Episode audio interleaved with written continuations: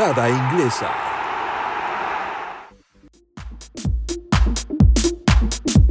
Bienvenidos a una nueva edición de Grada Inglesa, una mirada a la mejor liga del mundo desde el lugar donde nace la pasión grada, la grada inglesa. Hoy en la segunda, en el segundo capítulo de la segunda temporada.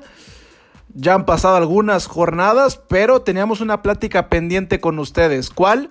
La de los fichajes. Fue por mucho señalada como, la como el mercado de transferencias más icónico, más loco, más importante, con más dinero gastado de toda la historia. No solamente en Inglaterra, se dieron los, los movimientos de, Lionel Messi, eh, se estuvo a punto de darse lo de Mbappé, no se dio. Grisman regresó al Atlético de Madrid, aunque ya está lleno de mugre su, su plaquita fuera del Wanda Metropolitano. Y bueno, vamos a hablar de también lo que pasó en Inglaterra, obviamente. Y claramente el que salta a la vista es el de Cristiano Ronaldo.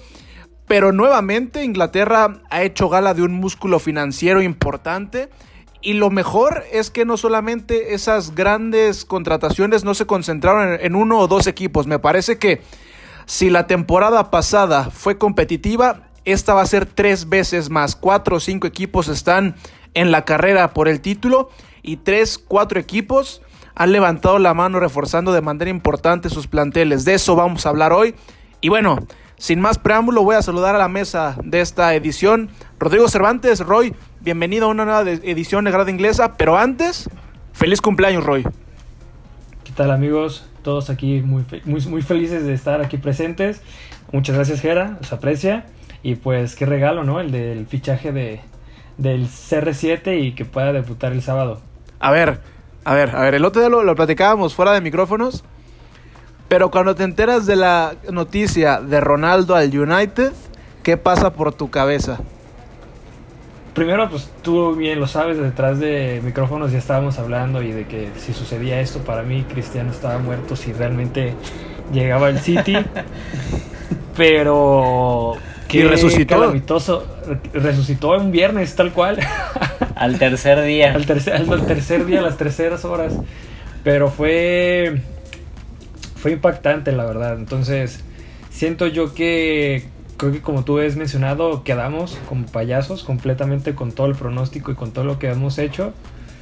Y de que esto puede ser tal vez este, una llave para, para Solskjaer, de que realmente pueda dar un campanazo, más con el equipo que ahora tiene y como se vio defensivamente, puede ser realmente un digno contendiente al City y al Chelsea.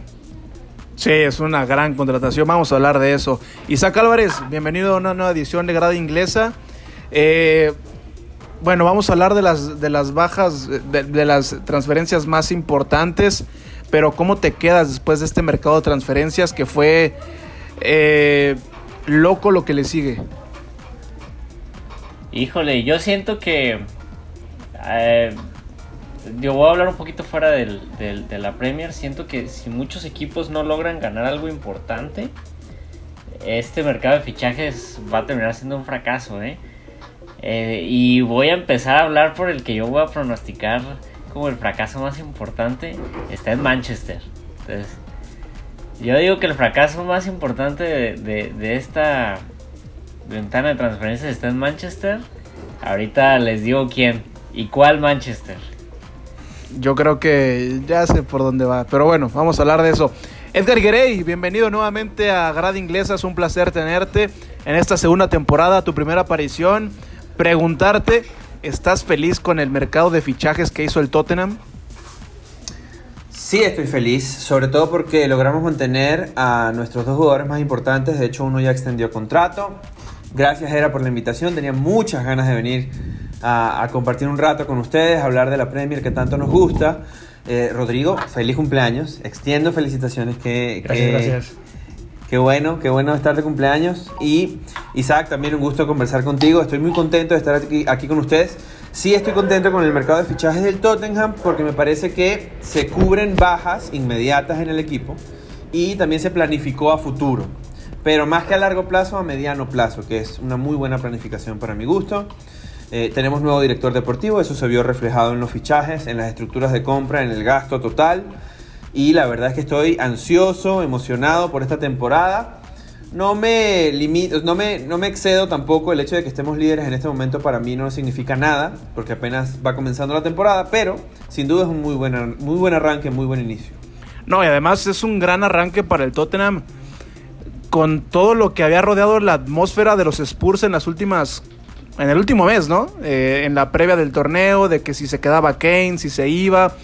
Por ahí yo llegué a escuchar por lo menos algún rumor que, que ligaba a Hugh Min con el Bayern Múnich. Eh, no se sabía a ciencia cierta qué iba a pasar con, con, la plantilla del Tottenham. Hubo cambio de entrenador, que aunque es un gran entrenador el que llega a, dirigir a los Spurs como Nuno Espíritu Santo, pues a final de cuentas siempre que hay un cambio de, de cuerpo técnico hay, hay alguna especie de sacudida, pero bueno, sí, totalmente es un gran inicio de esta temporada 21-22 para el Tottenham. Y hay que hablar de, de, bueno, de, las transferencias que se dieron en, esta, en este mercado de fichajes de verano, que es el más importante, es el que dura más. Y bueno, no es, no es para nadie un secreto y ni siquiera es este, una sorpresa que la Premier League haya sido la liga que más ha gastado en este verano. Pero es que también te, te pones a ver ciertas estadísticas, ciertos datos y, y, lo de la Premier en comparación a las otras ligas es, es bastante importante. Por ejemplo, por ahí leía en Twitter eh, donde se daban números que, que, por ejemplo, los tres clubes recién ascendidos de la Premier League gastaron más dinero que los tres mejores clubes de la liga. Estamos hablando que el Watford, el Norwich y el Brentford gastaron más dinero que el Barcelona, que el Madrid y que el Atlético de Madrid. O sea, empezando por ahí, eso ya nos da una muestra de, del músculo financiero de la Premier y también, bueno, es, es, una, es un fiel reflejo también de, de, lo bien balanceada que está esta liga, ¿no? No, no dejas desprotegidos a los que suben este, en comparación a, a, a las grandes billeteras de, de, la competencia. Y otra, otro dato bastante interesante es que de los 20 equipos de la Premier, sorpresivamente el que más gastó no fue ni el City, no fue el United, no fue el Chelsea, fue el Arsenal fue el Arsenal y aquí abro la conversación. ¿Quién fue el equipo que salió perdiendo en este mercado de transferencias? ¿Cuál fue el equipo que peor rendimiento tuvo en este mercado de fichajes? Pues que comience Isaac, ¿no? Él nos iba a dar su pronóstico. Bueno, de, o sea, si hablamos por equipo, a lo mejor y no me atrevería a decir que ese equipo que de, de Manchester, que lo dejo para más al rato, quédense para escuchar. Este, no me atrevo a decir que, que, que, sea la peor transferencia o el peor equipo con transferencias. Yo sí creo que el Arsenal hizo muchos gastos innecesarios, muchos jugadores a precios muy caros. El portero. Y el portero es Tom un Ramsey. portero que, que fue el peor portero de la temporada pasada, ¿no? El peor y descendió su equipo. Con el Sheffield. Y pagaron 30 sí, por sí. Y pagas 30 por un portero que ni siquiera va a ser titular, que quizás no valía tanto. O sea, yo sé que Leno no ha cumplido con las expectativas, pero a ver, vas a, dejar ir a Leno por un portero que fue el peor de la temporada pasada. Se me hace mucho. Ben White también, digo, el Manchester United compró a Barán por 50 y tú compraste a Ben White por 60, ¿no? No sé qué, qué, tan inteligente fue esa, fue esa compra. Y digo, ya Martín Odegaard, para mí es un buen fichaje Martín Odegaard, pero ya está empezando a causar hay problemas, están empezando a ver este situaciones alrededor de él. Que digo, la fuente es la prensa española y Odegaard no, no, quiero decir que trató mal a los españoles, pero los españoles son muy orgullosos cuando los rechazan. Y sobre todo el Real Madrid. Entonces me suena a mucho humo esa nota. Pero de todos modos ya empieza como que a, sonar, a ser un poquito problemático ese fichaje. Por todo eso, lo que, lo que ha sido en, en lo inmediato, creo que el Arsenal ha hecho la peor ventana de transferencias. Edgar, ¿concuerdas? Lo que pasa es que si yo lo digo, van a decir que yo, pues del Tottenham, voy a decir que el Arsenal siempre comete los peores errores de la vida. Eh, la verdad es que mi crítica hacia la ventana de fichaje del Arsenal tiene eh, más que ver con los nombres, con el enfoque. ¿A qué me refiero con esto? Que pareció un trabalengua, pero es que tengo que abrir contexto para, para poder explicar bien mi punto. Eh, el tema con el Arsenal es que el Arsenal es un equipo que la temporada pasada estuvo muy mal. No llegaron a clasificar ni siquiera a Conference League. Que el Tottenham podrá decir, no, pues estoy en Conference League por lo menos. Que ni siquiera llega a Europa League. Que no es el mejor de los, de los logros. Pero el Arsenal ni siquiera llegó a eso. Se supone que si vas a ser el equipo que más dinero gasta en la ventana de fichajes, vas a resolver problemas y vas a resolver eh, falencias inmediatas en tu plantilla.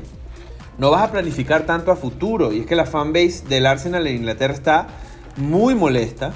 Porque si bien es cierto, gastaron y gastaron más que todo el mundo, gastaron más que el resto de los equipos, no, solucionaron de repente todos los problemas que tenían en este momento preciso con jugadores que fueran probados en la Premier League.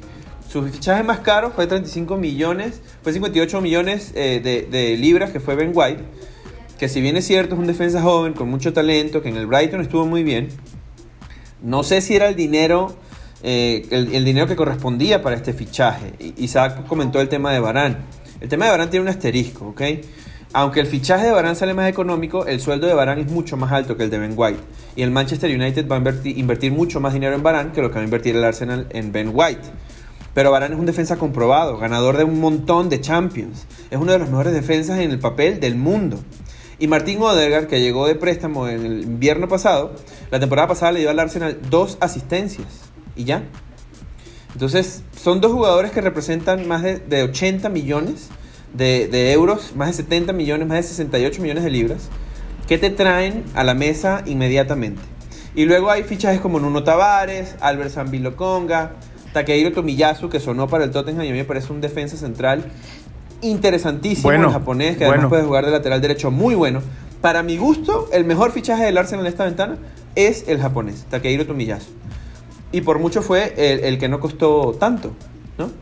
No, Eso- ese tipo de fichajes más interesantes. Sí, y al japonés lo pudimos ver en, en los Juegos Olímpicos, enfrentó a México este, en un par de ocasiones, fase de grupos, en el partido por la medalla de bronce, me parece muy interesante. Dentro de lo perdido, lo encontrado, creo, yo también concuerdo en que esa es la mejor transferencia para Arsenal y de lejos fue la menos cara. Antes de dar mi opinión, Rodrigo Cervantes, ¿concuerdas con lo del Arsenal o pones otro equipo ahí en la mesa?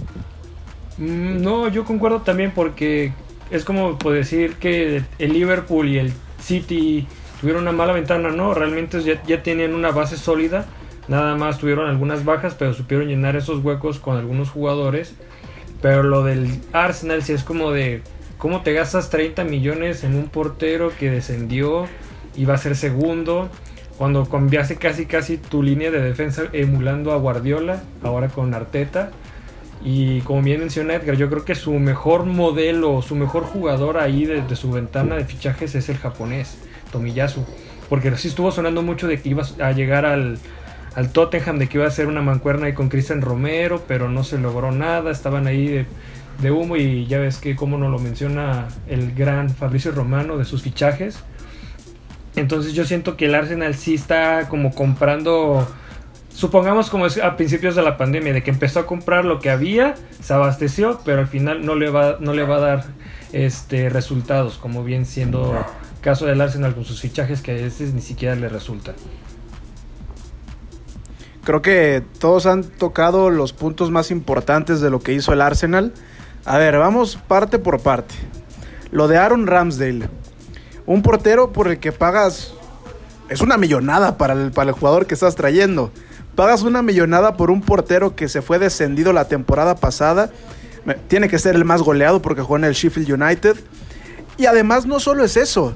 Lo traes en un puesto donde tuviste en algún momento Emiliano Martínez.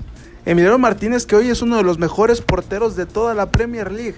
A él nunca le diste la oportunidad de ser titular, nunca le diste la oportunidad de ganarle el puesto a Berleno. Lo mandas al Aston Villa y ahora te traes al portero del equipo descendido. Un equipo que descendió tres años antes de que, de que comenzara la temporada anterior.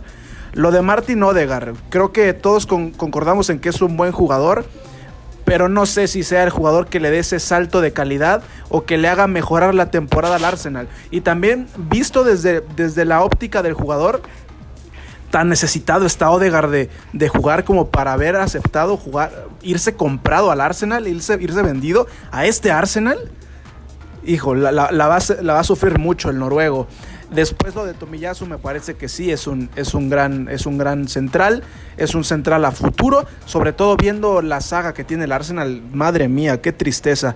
¿Vieron el partido del Arsenal contra Chelsea? ¿Está William Saliba? No, exacto, ese es otro. A Saliván, a Saliván nunca le dieron, nunca le dieron la chance. Arteta no se la dio. ¿Vieron el partido de Chelsea contra Arsenal? Cómo Lukaku se lleva puesto a Pablo Mari.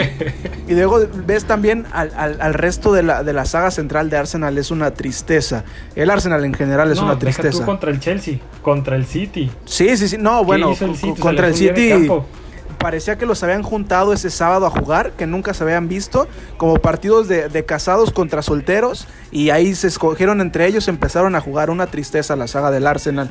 Y después lo que mencionaba Rodrigo, el City, el Liverpool, casi no ficharon, pero tienen bases sólidas, bases importantes. El Arsenal no se podía dar el lujo de seguir fichando mal, porque esto es algo que ha hecho el Arsenal los últimos cinco años. Ficha mal y a los que ficha los paga tres, cuatro veces más caros. Uno del, un claro ejemplo, Nicolás Pepe. Pero bueno, el Arsenal, una tristeza. Simplemente para ir cerrando este tema, no sé si tengan otro equipo, pero yo pondría a alguien más sobre la mesa. El Southampton. Se le fueron jugadores importantes. Se fue Vestergaard, se fue Danny Ings y me parece que las altas que registraron no lo van a ayudar para salir de esa pelea por el descenso. Sí, trajeron a Lianco, sí, ¿no? Del Torino para suplir a Vestergaard va a ser un fraude. Va a ser totalmente una, una gran decepción para la gente de Southampton. Yo les tengo una que no se esperan seguramente. A ver. A ver si la adivinan. No, no la van a adivinar. Yo considero, y ustedes ya me preguntarán por qué, que el Chelsea se equivocó en esta ventana de fichajes. No, bueno, si el Chelsea se equivocó, estamos todos locos. A ver, a ver, ¿por qué el Chelsea se equivocó? es que no se equivocó con las altas, se equivocó con las bajas. El Chelsea, mm, que tiene a eh, Aspilicueta y a Thiago Silva como figuras de mucho renombre en sus defensas, dejó ir en calidad de vendido a Kurt Souma al West Ham sí. y a Fikayo Tomori en calidad de vendido al Milan. La defensa del Chelsea no aguanta 60 partidos seguidos en una temporada no tienen suficientes defensas centrales para jugar en un esquema de tres centrales, con dos stoppers y un defensa central más adelantado. No debieron vender a Tomori y a Souma en la misma ventana sin comprar a un reemplazo. ¿Qué sucede? Ellos querían comprar a Jules Koundé del Sevilla. Sí. Y el Sevilla no les quiso vender porque no dieron el dinero que el Sevilla estaba pidiendo como cláusula de rescisión que eran 70 millones de libras. El Chelsea va a sufrir en defensa en esta temporada. Sí, bueno. Sí, definitivamente, al menos viéndolo del lado defensivo, creo que el Chelsea no, no, no estaba considerando que Monchi fuera tan buen negociador. Uh -huh. Entonces sí, tienes total razón y, y quizás Milan ahí puede que haya estafado muy bien al Chelsea al llevarse a Fikayo Tomori porque el Chelsea no daba un peso por Tomori y de repente, pum, para arriba. Eh, sí, digo, totalmente de acuerdo y a mí siempre me ha parecido que, el Chelsea ha tratado muy mal a Kurtzuma. No creo que sea un defensa extraordinario, pero es un defensa que si le das oportunidad te va a cumplir. Y Chelsea nunca se la dio o nunca le dio una regularidad. De repente cuando yo empezaba a jugar bien, como que se hartaban y lo quitaban.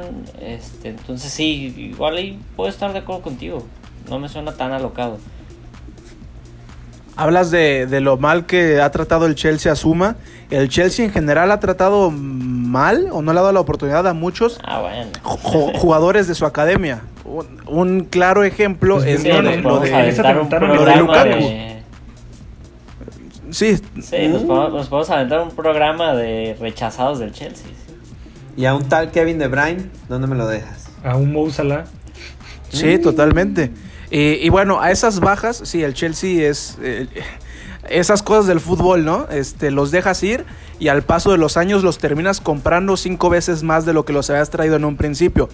El resto de las bajas del Chelsea, ya que estamos ahí, Tammy Abraham, que se va a la Roma, que ha comenzado bien la temporada en Italia. Eh, Tomori, mencionado, se fue al Milan. Zapacosta, que ya no estaba en el Chelsea, pero termina por, por irse. Víctor Moses, que también ha estado ya fuera un rato, no regresó. Bakayoko, que estaba en el Napoli la última temporada, me parece que va a regresar al Milan. Giroud, que se va al Milan. Ahí hubo una gran sinergia entre el Chelsea y el Milan. Y Emerson Palmieri, campeón de Europa, pero que en Chelsea ni siquiera le alcanzó para, para ser considerado un recambio. Bueno, ahí está el caso del Chelsea, ahí está el caso de Arsenal, de Southampton, como los equipos que pueden sufrir por haber sido los que peor rendimiento tuvieron en el mercado de transferencias. Pero por el otro lado, hay que hablar de quién fue el ganador del mercado de transferencias. Creo que todos tenemos un candidato, pero bueno, díganlo ustedes, Edgar y ¿quién fue el ganador de este mercado de transferencias? Cuando fichas a uno de los dos mejores jugadores del mundo, obviamente tienes que estar de primero en la lista. Todo el mundo quisiera tener a Cristiano Ronaldo en su equipo y el Manchester United ha soltado por fin el dinero que sus hinchas esperaban desde hace ya un par de temporadas. En año de pandemia abrieron la chequera, Jadon Sancho, Cristiano Ronaldo, Rafael Barán. Retuvieron a Edison Cavani que tenía oferta de Boca Juniors para volver al, al fútbol sudamericano y prefirió quedarse le dio el número 7 a Cristiano Ronaldo y como el 21 es su otro número en la selección uruguaya, pues tuvieron que salir de Daniel James, que se fue al Leeds United. El Manchester United para mí evidentemente está de primero, un gran mercado de fichaje, llenaron huecos en su plantilla que estaban muy evidentes. Yo sigo pensando que no les va a alcanzar para pelear el campeonato por la edad de Cristiano Ronaldo, aunque Cristiano Ronaldo te garantiza por lo menos 20 goles en la temporada. Yo creo que el problema del Manchester United está en el medio campo, específicamente en el medio campo defensivo tienen a McTominay, tienen a Fred y tienen a Paul Pogba para el medio campo, jugando como doble pivote. Pueden eh, fácilmente rotarlos. El problema es que ninguno de estos mediocampistas tiene una vocación defensiva realmente. Y cuando queda desprotegida la defensa, aunque tengas a Rafael Barán y a, Harry Maguire y tengas a Luke Shaw en un buen estado de forma y tengas un buen lateral derecho, la defensa desprotegida en la Premier no te permite ganar eh, el campeonato. La, defensa te gana campeonatos y la defensa es más que cuatro defensores o una línea de tres. Necesitan tener cobertura y el Manchester United sigue sin tener esa cobertura. Para mi gusto, el equipo que mejor se reforzó esta temporada es el Leicester City. Patson Daka viene del Salzburg, delantero muy interesante. Bubakari Sumaré, Yannick Westergaard, Ryan Bertrand, Ademola Lukman, son todos jugadores que están probados en Europa y ya algunos de ellos probados hace rato en la Premier League. Eh, llenaron específicamente puntos dentro de su plantilla que no eh, tuvieron en la temporada pasada tanta solidez. Y hay que tener mucho cuidado con este Leicester porque sigue teniendo mucho punch. Lo del... Sí, creo que ahí... Dale, dale. Dale, dale, Gerard.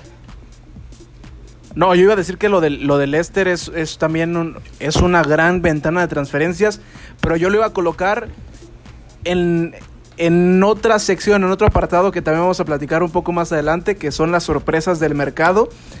Edgar Irguerey ya mandó al Manchester United, pero la gente del Chelsea va a preguntar cómo que ellos hicieron un mejor mercado de transferencias. Yo le pregunto a Isaac Álvarez y a Rodrigo Cervantes, diciéndole a Rodrigo que se quite la playera. Edgar puso en la mesa al United, pero para ustedes dos, ¿quién hizo un mejor mercado de fichajes? ¿El Chelsea o el United? Nada, es que si compras a Cristiano Ronaldo por 15 millones en 3 años, o sea, son 72 meses sin intereses. o sea, no, no puede, creo que eso ya te ganó. Aunque hayas hecho un gran movimiento con Saúl, trayéndolo de préstamo, viendo a ver si, si, te, si te funciona, sigue estando condicionado ese fichaje. Porque si no funciona Saúl, entonces al final el fichaje pues no, no, no, pues no, no cuenta. Pero Cristiano Ronaldo, funcione o no funcione, ya, ya, ya recuperó el dinero en puras playeras. O sea, son, son 15 millones. Solo por eso creo que el Manchester United hizo la mejor ventana de transferencias. Aunque si me hablas de lo deportivo, yo también me voy por el, por el Leicester. Porque el Leicester fue una ventana muy inteligente. Eh, lo del Chelsea, digo, yo solamente por ese detalle que Saúl es un jugador que a mí me gusta mucho, pero no, no sé si sea un jugador que se vaya a adaptar al tipo de juego del Chelsea. y, el mismo Chelsea lo sabe y por eso pidió o se animó a esa sesión, eh, digo, no los pondría. El fichaje de Lukaku también es una locura, me parece que va a ser mejor delantero de esta temporada. Pero como para llegar al Manchester United, no. Roy. Es que sí está, está muy complicado, porque si no lo hubieran fichado a Cristiano Ronaldo, yo creo que hubiera ganado el Chelsea. Pero sí tienen razón porque en el sentido de los 15 millones los está pagando a 5 años. O sea, está depositando el United 2.5 o 3 millones a la Juve por Cristiano. Y como menciona Isaac, el pago de Cristiano pues se logró en camisetas, hasta se, ya, ya se acabaron. Yo fui a preguntar ayer y ya no hay. Pero sí, realmente también coincido con el punto de Edgar de que realmente ese doble pivote y más teniendo a un Fred con dos pies derechos porque él es zurdo, o sea, es malísimo. O sea, realmente a mí no me da garantía, ustedes lo saben. McTominay eh, es de ratos y casi casi siempre Pogba se ve más adelantado como por las bandas. A mí lo que me decepciona un poco de, este planteamiento es dónde queda Donny. O sea, realmente trajiste a un jugador que estaba en su prime por treinta y tantos millones para que esté comiendo banca. Eso a mí se me hace absurdo, viniendo de, de un técnico que prefiere más que nada a dos jugadores que si los ves para un campeonato o para un título, realmente ni siquiera serían la tercera opción. Pero, Donny tampoco soluciona el problema del United. Y ahí yo me pregunto por qué no lo usaron como moneda de cambio para traer algún, algún contención. Eh, si no lo vas a usar, que es lo, claramente lo que, lo que no, quiere hacer el, técnico del United, ¿por qué no lo, trae, no, no, no, lo tienes de moneda de cambio? O sea, está ahí para ver cuándo es el momento adecuado. Nada más. Sí. Y acá Más yo... que nada porque sonaba que, que, iba a llegar Declan Rice, que iba a llegar Rubén Neves, un buen Si hubiera llegado Rubén Neves, creo que si hubiera sido la mejor ventana de transferencias de, cualquier equipo, ¿eh? Sin duda. Jugadorazo. Yo, ahora que mencionan al neerlandés, a Donny van de Beek, me vuelvo a acordar del Arsenal. O sea, de verdad, eh, los la gente de inteligencia deportiva, los directivos del Arsenal, no, no abren los ojos, no levantan la cara, o sea, ah, digo, eh, estoy en el entendido que Cristiano Ronaldo si no fue al City, menos iría al Arsenal, ¿no? Pero, pero ese tipo de negocios que todos los demás hacen y el Arsenal no. Es más, el Arsenal te termina pagando tres o cuatro veces más por un, por un, por un jugador medianito, ¿no? Pero bueno, no estamos hablando del Arsenal. Este, yo, híjole, sí, yo sí estoy entre el City, entre el United y el Chelsea, pero por cuestiones de a quién veo más campeón, me quedo con el Chelsea, porque el Chelsea, ya lo dije en una edición anterior, con la llegada de Lukaku me parece que era la pieza que le era la única pieza que le faltaba a Tuchel para realmente competirle al City, para dar ese paso adelante por el título en Inglaterra, ya no en Europa. Por ese lado me quedaría con el, con el Chelsea, porque además lo platicábamos con Carlos Alberto Valdés la edición anterior. Él hablaba que al Chelsea nada más le faltaba también un jugador más en medio campo. Y llega Saúl Ñíguez. Está el español, está Canté, está Jorginho. Em, por ahí se me van un, par de nombres. Em, Mason Mount. Mason Mount. Eh, o sea. Mateo Kovacic. Kovacic, exacto, Kovacic. Y estaba Emerson, pero se fue. ya está agarrando, ¿eh?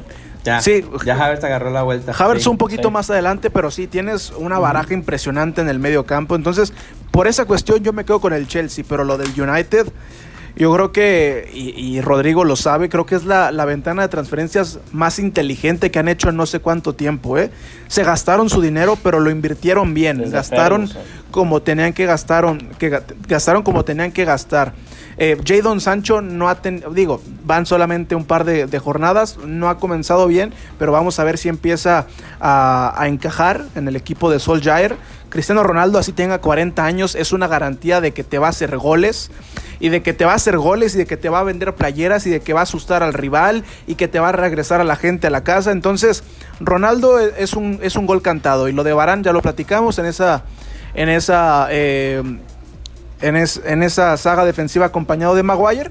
Y también el United en las bajas no sufrió tanto. Quizá la que más suena es la de Daniel James, pero, pero bueno, el United tiene más, más opciones en ese medio campo. Chiquito Romero se le acabó la beca. Es increíble cómo Sergio Romero vivió tanto tiempo en Old Trafford. Pero bueno, se fue Sergio Romero, Brandon Williams, eh, Axel Tuansebe, eh, Chong, Joel Pereira. Son las bajas del United. Entonces creo que sí, apuntamos al United, al Chelsea como los, los que mejor ventana de transferencias hicieron.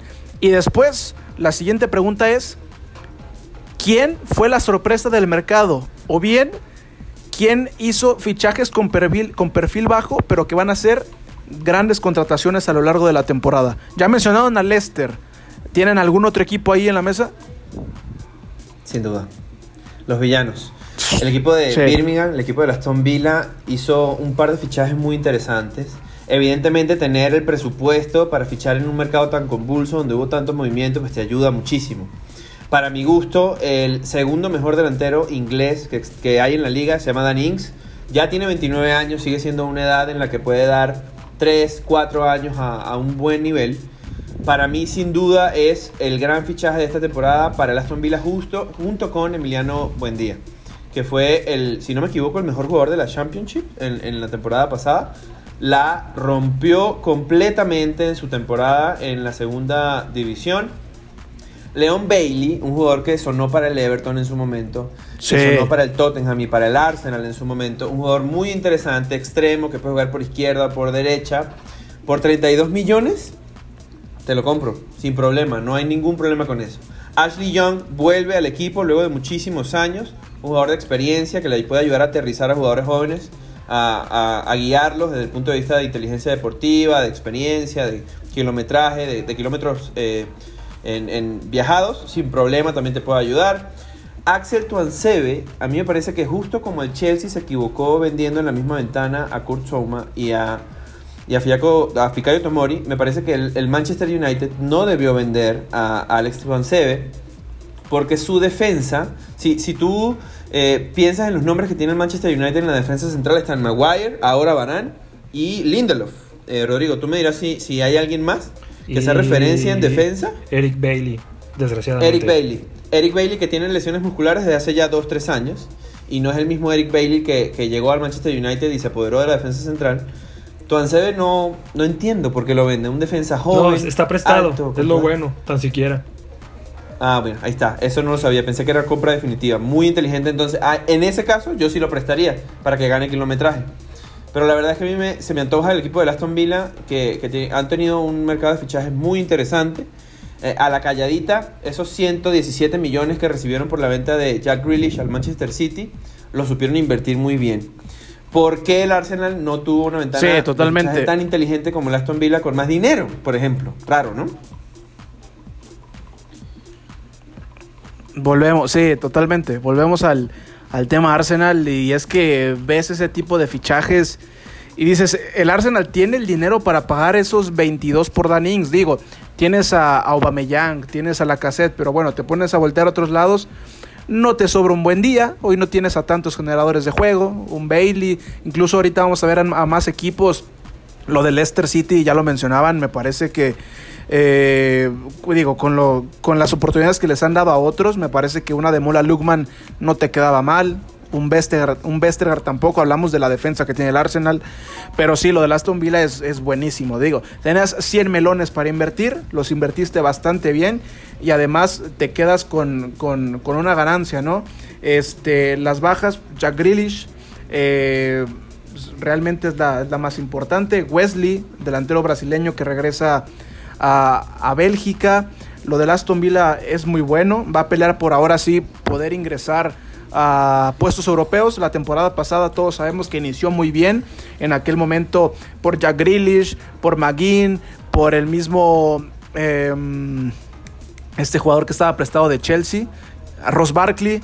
Este, y hoy está bien, muy bien este, apuntalado. Rodrigo, Isaac, ¿algún otro equipo que pongan por ahí entre, entre las sorpresas? Yo tengo un par, pero los quiero escuchar ustedes. Pues bueno, no, la sorpresa definitivamente es el, el Aston Villa, sí, muy, muy inteligente. Pero igual creo, creo que también me gusta la ventana de transferencias que hizo el West Ham, ¿eh? Aunque sí quedó como que ese asterisco de que no pudieron no pudieron conseguir a, a Lingard. Hubiera sido lo óptimo. Pero pues de todos modos, Kurtzuma, Areola, Blasic. estas dos promesas a Blasic y el otro, no me acuerdo cómo se llama. De República Checa, ¿no? Ajá, Alex algo, no me acuerdo la Kral, el de República Checa. Kral. Alex Kral. Sí, sí, sí, justo creo que me parece me parecen buenas decisiones. Eh, bien pensadas, pero pues definitivamente se lo lleva la Aston Villa. Roy. Sí, yo también coincido, porque realmente, o sea, si te pones a ver la tabla es como... Nadie va a mencionar al Everton, claramente, o al... ¿Cómo se llama uno de los recién ascendidos, como bien siendo el Watford o el Brentford? Brentford, Norwich. Yo creo que el Norwich, pues es que ya tenía como la misma base, nada más creo que su única baja es la de Emi Buendía. Y que sumaron Oye. a, ¿a quién sumaron a un lateral del United, pero también su- sumaron otros jugadores. Ay, no me acuerdo El. Norwich, el Norwich lo hizo interesante. ¿eh? Yo quería poner a uno a- al Norwich entre. Yo los maté la primera, la, la primera edición de esta segunda temporada, pero creo que al final no se reforzaron tan mal. Llegó Milo Rashica del Werder Bremen, el Kosovar, me parece que es un delantero bueno para el equipo al que llega.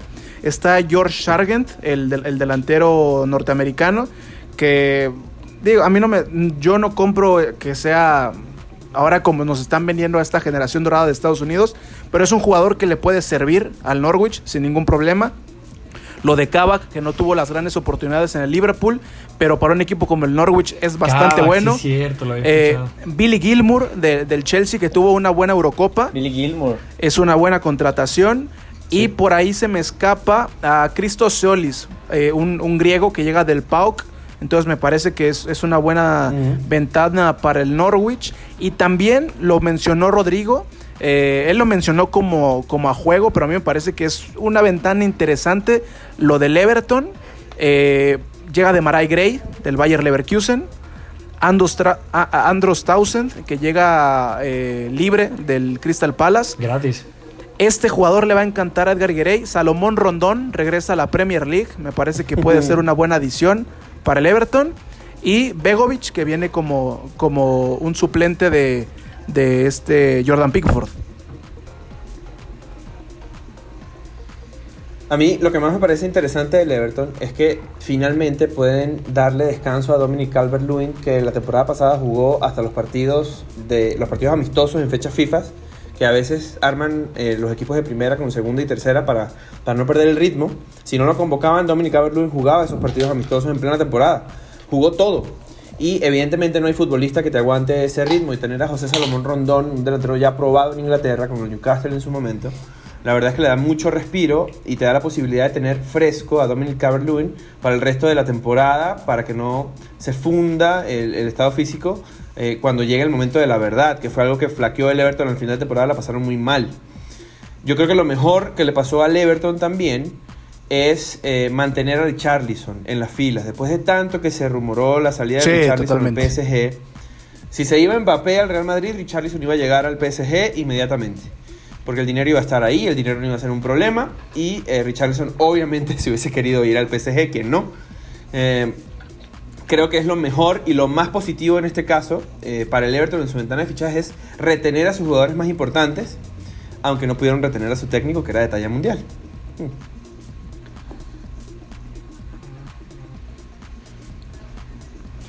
A mí Richarlison me, me parece de, de los mejores jugadores fuera del Big Six. A mí lo del brasileño me parece muy interesante. Es el jugador más trascendente del Everton. Y creo que es el jugador que se sabe importante en el equipo. Porque ya vimos que lo de James Rodríguez no es precisamente el compromiso. Se fue Carlito Ancelotti y ahora está de fiesta. Está diciendo que no sabe contra quién juega el Everton. Este, pero se cerró el mercado de transferencias y al parecer se va a quedar. No sabemos si va a jugar o no. Pero por No lo menos hasta el momento no se ha ido. Después, bueno, creo que todos hemos mencionado a, a- a equipos eh, interesantes. Yo nada más le iba a preguntar a Edgar Higuerey porque cuando habló del Aston Villa dijo que Danny Ings era el segundo mejor delantero inglés de la liga. Y, Jamie y a Jamie Vardy, ¿dónde lo pones? Top 3. Está de tercero. Y luego le sigue Patrick Bamford.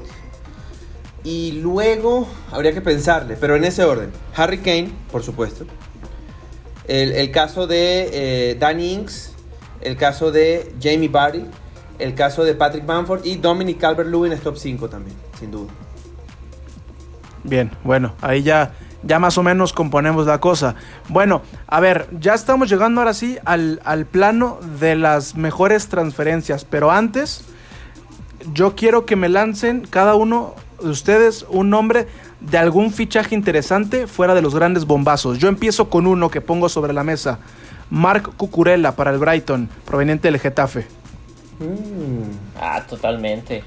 Igual la temporada pasada no fue la mejor para Cucurella. Pero también porque el Getafe como equipo se cayó. No porque Cucurella haya hecho un, mal papel. Eh, pero creo que sí va a ayudar mucho a, que el Brighton se defienda y a que empiece a tener profundidad. Porque Cucurella puede jugar en cualquier lado de esa banda. ¿eh? Como lateral, como carrilero, como extremo, como... Cuando lo quieras poner en la banda, juega. ¿Otro nombre? Pues a mí me gusta el de Joaquim Andersen, que lo fichó el Crystal Palace, porque recuerdo, creo que estuvo en el Fulham y fue el que le estuvo sacando las papas. Sí, sí, sí, Es un, es un jugador que vale 22 millones. O sea, realmente ahí como lo que hizo el Leicester al contratar a Westergaard. O sea, hay jugadores de perfil bajo, pero que pueden escalar a equipos interesantes. El caso de, Joaquín Andersen tiene que ver con esos contratos que se van a vencer dentro de un año y el equipo dueño de la ficha para no perderlo gratis lo vende barato. Y el Olympique de Lyon tuvo que tomar esa decisión. A mí le envidio mucho ese fichaje del Crystal Palace. Yo lo quería en el Tottenham a, Joaquín Andersen y, y, no lo va a tener. Lamentablemente, me puse triste ese día. De verdad. Cuando llegó a los Eagles dije, pero ¿por qué nosotros no estamos soltando ese dinero? No lo puedo creer. Y dije, ¿por qué el Arsenal gasta 60 millones en Ben White y Joaquín Anderson estaba ahí por 22, 25. Una locura, una locura, un gran defensa central.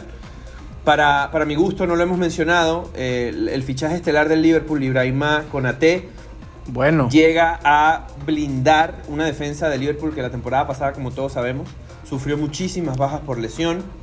Virgil van Dijk vuelve, no sabemos cómo está esa rodilla, todos sabemos cómo se perjudican las carreras de los futbolistas élite cuando sufren una lesión de rodilla tan grave que lo dejó este, lesionado por nueve meses. No sabemos cómo va a estar Virgil van Dijk, ¿de acuerdo? Eh, Ibrahima yo creo que es el fichaje que más necesitaba el Liverpool y por eso fue uno de los primeros jugadores en, en, llegar a un equipo inglés cuando abrió la ventana de traspaso, porque lo tenían muy muy claro. Tan así que él y la vuelta de Harvey Elliott de préstamo del Blackburn Rovers eh, de divisiones inferiores fue lo que hizo el Liverpool esta temporada en el mercado de fichajes. Y ya, ¿Sabes qué otros nombres me parecen bastante interesantes? Eh, dos que trajo el Wolverhampton. Trincao del Barcelona, eh, que en las dos primeras jornadas, este, fuera de que a, veces peca de personalista, me parece que el portugués es una buena adición. Eh, ya sabemos por qué siguen llegando portugueses, ¿no? Ahí está la mano de, cierto promotor en el Wolverhampton. Y después el de, bueno, ahí disculpen la pronunciación, pero la de He Shan Wang el delantero de Corea del Sur, que llega del Arbe Leipzig. Me parece que puede ser una buena adición al Wolverhampton, que necesita más delanteros. Ya regresó Raúl Jiménez, pero no sabemos en qué nivel va a estar el resto de la temporada. No, no se pegó. fue Rafa Mir también. Rafa Mir se fue, ¿no? Sí. Y también se fue este delantero brasileño que vino medio temporada del de la Real Sociedad, que, no, que no pegó. Y, y que se fue al Betis. Sí, exacto. Y William José. William José. William José. William, José.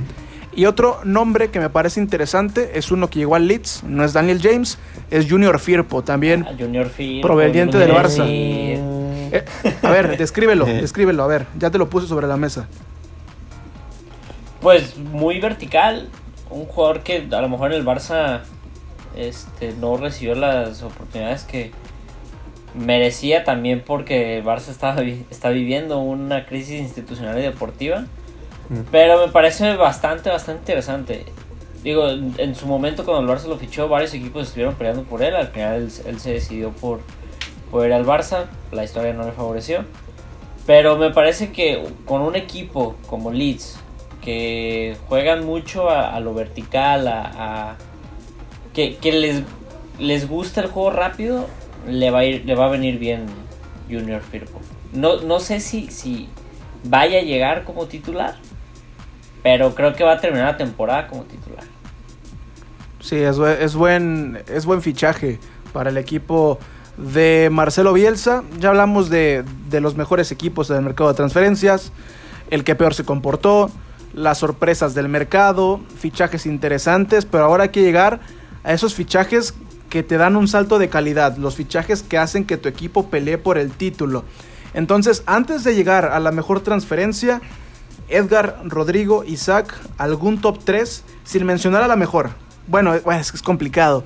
Es complicado. Bueno, top 3 de cada uno. Top 3 de mejores fichajes de este 2021. Muy bien, voy. Cristiano Ronaldo. Cristiano Ronaldo es uno de los dos mejores jugadores del mundo hasta que tenga la edad que tenga cuando se retire. Número uno. Romero Lukaku, número dos, el mejor delantero para mi gusto de la actualidad a nivel mundial. Cuando hablamos de fútbol élite, no hay un, delantero que esté en mejor estado de forma que Romelu Lukaku. ¿Más que Lewandowski? Un, un, resumen. Más que Lewandowski, sin duda. Sin duda. Y este, yo no me subo al tren de Lewandowski porque ser delantero centro en el Bayern Múnich de esta, de esta época, como está la Bundesliga, en la que un equipo le compite y se compran al técnico, a Savitzer, el mejor mediocampista, y se llevan a el, al mejor defensa central en la figura de Upamecano, para mi gusto la liga alemana cada vez pierde mayor competitividad y lo siento. Y un futbolista el responsable es el Bayern. Y el responsable es el Bayern y la estructura de la liga. Fíjense cómo ¿Cómo, en Inglaterra los equipos ya no están vendiendo a sus jugadores claves para fortalecer al rival? Aston Villa lo hace con el City porque el Aston Villa no compite con el City. Pero ¿por qué, por qué se negó tanto el Tottenham en venderle a Harry Kane al Manchester City? Los 150 millones de euros le caían mal a las finanzas del Tottenham. No quieren fortalecer a un rival directo, así de sencillo. Eso te da competitividad en una liga y un futbolista no solo es su desempeño, es la liga donde juega. Y para mí Lewandowski no es mejor que Romelu Lukaku en este momento. Decía Rio Ferdinand en un programa de resumen de la Premier League en Sky Sports Inglaterra, UK, que Romelu Lukaku en este momento es una obra terminada. Es el mejor estado de forma que va a tener en su carrera. Es el de este momento, el que mostró en el Inter la temporada pasada, el que mostró en la Eurocopa y el que sigue teniendo en este momento. Entonces para mí es el segundo mejor fichaje de la Premier League porque no puedes ganarle a Cristiano Ronaldo. Simplemente por eso. Si de lo contrario, pues ya estaría eh, ahí de primer lugar. Y la tercera, pues por supuesto para mi gusto es Jack Grealish, el mediocampista ofensivo que ya es titular eh, en ese equipo, que juega con falso 9, que necesitaba más desequilibrio, que necesitaba un jugador franquicia. El Manchester City entendió que Lionel Messi se iba a quedar en el Barcelona porque ya había acordado un precontrato, decidieron gastar el dinero que iban a gastar en el sueldo de Messi en una transferencia por Jack Grealish y luego de repente, quién sabe si se arrepentirán, pero para mi gusto es un jugadorazo, fuera de serie, demasiado talento, mucha fortaleza física y aparte garra, porque esa gente del centro de Inglaterra de Birmingham tiene mucho, mucho corazón. Eh, la verdad es que eh, a mí me parecen los tres mejores fichajes, de nuevo Cristiano Ronaldo, Romero Lukaku y Jack Grealish en ese orden. Yo estoy de acuerdo con Lukaku y Cristiano Ronaldo. Y el siguiente que pondría sería Conate. Mm. Este, porque creo que pues precisamente está cumpliendo el, el vacío que tenía que tenía Liverpool ahí en, esa área, en la área defensiva. Y es un área, un vacío que Liverpool le ha costado también encontrar. Lo ha buscado de manera más inteligente, definitivamente intentando buscar dentro de casa, este, y ahora ya saliéndose, encontrando a, en el Leipzig. Pero yo de Grealish, igual al rato lo menciono, este, creo que va a ser muy circunstancial.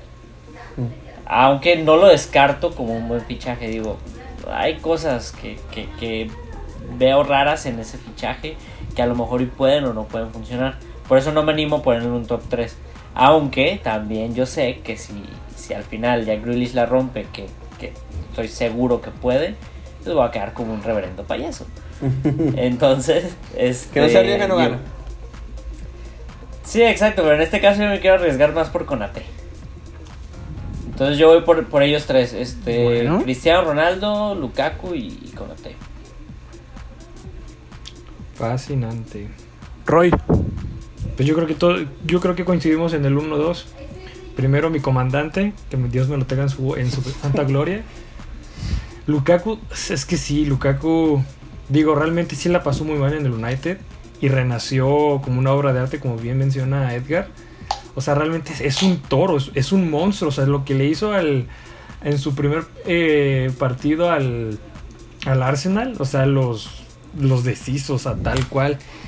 Y yo diría como mi tercer fichaje en mi buen día. Me gusta, me, me gustó el partido Mm. que hicieron y metió un golazo. Entonces yo siento que pese a que hayan perdido a su capitán, que era Jack Grealish, yo siento que el Aston Villa puede reponerse y pueden sacar, se- sacarse esos jugadores y que van a seguir haciendo eh, sinergia. Yo no me voy a salir Está del bueno guion. Eh, yo, yo ya mencioné algunos fichajes interesantes de bajo perfil. Ya para mi top 3 no me salgo del guion. Yo voy con Edgar, es CR7, es Lukaku y es Jack Grealish. Y cada uno de estos jugadores me parece que van a los tres grandes candidatos por el título. Por eso, para ir cerrando este, esta edición de Grada Inglesa, yo les pregunto, ¿cuál de esos tres va a ser el mejor fichaje al final de la temporada? Lukaku. Incluso yo creo que Lukaku va a terminar siendo el goleador del torneo. Este, quiero decir por qué no, no puse a... Bueno, yo pensé que íbamos a movernos a las decepciones. eh, pero Jack Grealish siento que no se va a acomodar bien a la forma de juego del City. Es, no me malentiendan, para mí Jack Grealish es un fuera de serie y creo que es un mediocampista único en el mundo. Como Jack Grealish, no vas a encontrar otro en ningún equipo. Y va, va a ser un parteaguas de cómo un mediocampista ofensivo debe de jugar. Eso es todo lo que yo creo de Jack Grealish. Pero no sé si Guardiola vaya a poder moldear a este Jack Grealish para que sea lo que, lo que yo quiero ver de él. Si lo hace, me cayó. Y, y- y quedé como un payaso. Pero dudo. Y mira, muy a mi pesar de que yo siempre digo que Guardiola es el mejor técnico que, que hay en la Premier. ¿eh? Entonces por eso ahí dudo un poquito de ese fichaje. Eh, de lo contrario, Lukaku. Digo, creo que Ferdinand dio la mejor definición de Lukaku. Es también el mejor delantero que, que pueda haber ahorita en el mundo. Yo, yo estoy de acuerdo con eso. Eh, va a ser goleador y por eso yo creo que va a ser el mejor fichaje. Yo estoy de acuerdo, estoy de acuerdo con Isaac. Creo que Lukaku va a ser el de los fichajes, el que va a generar más impacto. El Chelsea lo necesitaba muchísimo. Yo creo que era la posición en la que más necesitaban refuerzo. Y qué mejor que el mejor delantero del momento. Lukaku decía en unas palabras muy emotivas que él, luego de la temporada que tuvo con el Inter, siendo campeón de Italia y todo lo que logró, la única manera en la que él hubiese accedido, hubiese aceptado a irse del, del Inter, era si el Chelsea llegaba tocando la puerta, un equipo del que él era hincha cuando era niño. Luego de la mala experiencia que tuvo con el United, es la única manera en la que él podía volver a Inglaterra, que para su gusto es la liga más competitiva, es donde él quiere jugar, si no está en Italia. Eh, creo que sin duda va a ser un muy firme candidato a, ser el, máximo goleador de la temporada, dependiendo del estado de forma de mi Harry Kane, que se quedó y va a jugar por lo menos una temporada más con, con los Spurs. Ahí va a estar buena la, la competencia. Yo no descartaría a Cristiano Ronaldo en una competencia de goleo, porque es que busca la manera de anotar y, siempre su media goleadora va a estar ahí, tenga la edad que tenga. Entonces yo creo que sin duda va a ser una temporada muy interesante desde el punto de vista de quién se- será el máximo goleador de la temporada. Vengan todos a, ver el espectáculo porque va a estar imperdible. De esos fichajes, sin duda Lukaku para mí va a ser el más efectivo y el Chelsea es el más eh, firme candidato para llevarse este campeonato porque no puedes ganar la Champions y no ser el candidato más fuerte para ganar tu liga la temporada que viene. Y, y a favor de Cristiano yo digo también que al United le marcan muchos penales a favor. Ahora habrá que ver si Mm. no hay pelea entre los portugueses, ¿no? ¿Quién, lo va a pel- quién, quién los va a tirar? ¿Bruno o Ronaldo? El brinquito, la potencia. Más que pelea con los portugueses, hay que ver cómo se reflejan los números de Bruno Fernández, de Bruno Penández en esta temporada, porque el 70% de sus goles son de penal, ojo con eso. Las asistencias seguramente van a verse beneficiadas con Cristiano en la delantera, ¿no? Y con Cavani siendo el suplente. Pero el número de goles de Bruno Fernández no sé, ¿eh? no, no estoy muy entusiasmado al respecto. Bueno, de momento no ha metido ninguno de penal esta temporada. Ahí vamos bien. Todavía. Todavía. Pero va a ser interesante porque es tanto penales como tiros libres, entonces... Ah, eso sí, ¿eh? mis respetos. Qué manera de cobrar los tiros libres. Qué fenómeno. Entonces ahí sí... Pero también está Cristiano. Exacto, van a estar los dos. Fila 78, esa Cristiano ya no se le da. no, el último gol de tiro libre fue yo creo que en el Mundial, ¿de dónde fue? No me acuerdo. En, el 18. El 18 a, a De Gea. El que le metió a De Gea. Ajá, ese fue el último, ¿no? A España, ¿no? Terrible. Ajá. Sí, 3 a 3 quedó ese juego, ¿no? En Rusia. 3-3. Sí, ya, ya, desde que estaba en el Madrid no, no daba bien los tiros no, libres. No, mano. Sí. Fila 69, 65, para no decir un número que nos comprometa. Pues yo creo que es unánime. Lukaku va a ser la estrella. No hay. No hay por dónde. Realmente yo también coincido en el punto de Isaac de lo que mencionaba de Jack Grealish. De que él jugaba más suelto dentro del Aston Villa. Y ahora va a jugar más enfilado hacia una banda. Entonces, bien menciona de cómo lo va a acomodar este Guardiola a su juego. Pero siento yo como que hay un monstruo. A lo mejor si lo mete de falso 9. Pero, pero ya tienes a Ferran, ya tienes a Ferran Torres. Ferran y Gabriel Jesús. El tema, el tema de Grealish para mi gusto tiene que ver con la voluntad que tenga de defender. En el, en el estilo de juego, en el esquema táctico de Guardiola, todos defienden. Y el que comienza el ataque es el portero. Si todos se involucran tanto en defensa como en ataque. Si Grealish no entiende que debe presionar alto todo el partido y tiene que robar balones, algo que no hacía en Aston Villa, porque en Aston Villa él corría por la cancha todo lo que quisiera y caminaba y se quitaba las, las espinilleras y las tiraba y se las volvía a poner y se bajaba las medias. Estaba en otro lugar, ¿eh? no es lo mismo jugar en el Aston Villa que jugar en el Manchester City, que en los últimos años en Inglaterra es el equipo referencia. Si no entiende eso y no defiende, si no presiona alto y no quita balones, va a tener problemas con Guardiola. Y que además el juego del Aston Villa giraba en torno a Jack Grealish. Acá no. Acá la pelota gira en torno a los 11 que están dentro del terreno de juego, incluso Ederson. Entonces, sí, eso es, es una segunda. Habrá que ver cómo se adapta Jack Grealish al, sistema de, Guardiola, que es una realidad. ¿eh? No todos los jugadores se adaptan. ¿eh? Muchos han llegado como estrellas con Guardiola y al final de cuentas terminan por no adaptarse. Habrá que ver pero bueno, yo simplemente para, cerrar y para no ser tan eh, repetitivo, yo también me quedo con Lukaku. Creo que Lukaku va a ser el, jugador más trascendente de toda la liga. Aquí todos somos lukaquistas, más allá de a qué equipo le vayamos. Entonces yo sí creo que Lukaku va a ser el MVP y va a ser el líder goleador de esta temporada. Habrá que ver, va a ser otra vez un gran año en la, en la Premier League. Pues muchachos, es hora de irnos, este, pero aquí nos escuchamos para la siguiente edición. Edgar Iguerey. Un gusto volver, un gusto estar con ustedes, conversar de la Premier, que es la liga que nos apasiona a todos. Emocionado por esta temporada, emocionado por los fichajes. Yo creo que vamos a tener una temporada mucho mejor que la anterior, que ya estuvo bastante buena. Entonces, pues un gusto, eh, amigos. Feliz cumpleaños, Rodrigo. Ya luego nos juntamos para las chelas o lo que sea que se arme. Este, los que no beban cerveza, pues un tecito de manzanilla o lo que sea. Un té inglés, porque esta es la grada inglesa. Isaac Álvarez. eh, sí, un, un El Grey con, con hielitos. Un ginger ale. A las 5. Por el calor, por el calor. Eh, no, yo, yo, coincido también, va a ser un, por mucho la liga más destacada del mundo. Otra vez. Rodrigo Cervantes pues vámonos para el 911. Ahí yo voy a estar con, el, con mi comandante a, pie de cañón. Y, y comentando lo que decía Isaac, estaba viendo una publicación que decía que la liga, o sea, toda la liga de inglesa vale casi 2 billones. O sea, todos los jugadores que han ingresado, todos los que falta por haber, es por eso que es la mejor liga del mundo. Y todos los que dejamos de mencionar también.